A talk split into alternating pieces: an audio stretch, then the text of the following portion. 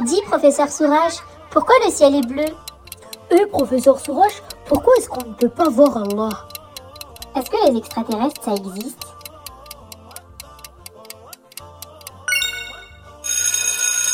Assalamu alaikum, moi c'est le professeur Sourage et avec mes petits assistants Asia et Anas, je réponds à toutes les questions des petits curieux. Bien sûr, si Allah nous a donné la réponse quelque part. Alors, si tu veux tout savoir sur l'espace, ton corps, l'univers et sur tous les secrets du Coran, n'hésite pas à m'envoyer ta question, Inch'Allah. Aujourd'hui, je réponds à la question de Zachariah. Salam alaikum, professeur Sourage. J'ai une petite question. Pourquoi la nuit, quand on dort, on fait des rêves? Barakallahu fik. Oh là là, j'ai bien dormi.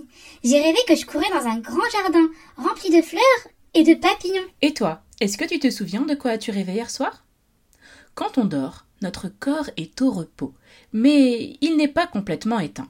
C'est un peu comme une télévision en mode veille. Notre cerveau et nos organes continuent de fonctionner.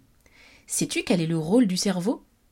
En vrai, il y en a plusieurs mais l'un de ses rôles les plus importants est d'envoyer les informations aux organes de notre corps. Donc, quand on se fait mal, c'est parce que notre cerveau demande à notre doigt d'avoir mal, tout simplement. Il va aussi traiter l'information, créer des souvenirs et se rappeler de ce qu'il a appris.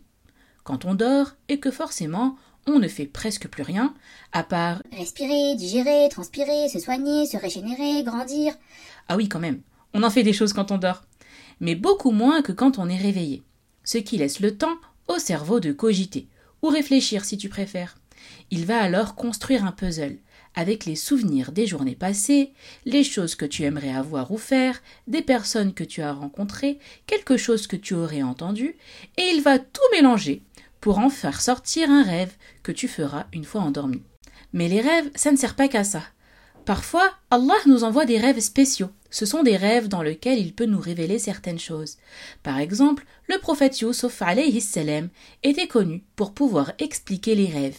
Il a d'ailleurs expliqué le rêve du roi, ce qui lui a permis de sortir de prison. Mais ça, c'est une autre histoire et nous la raconterons lors d'un podcast spécial histoire, Inch'Allah. Toi aussi, tu veux que je réponde à une de tes questions lors d'un podcast N'hésite pas à demander à un adulte de me l'envoyer en audio, Inch'Allah. Salam alaikum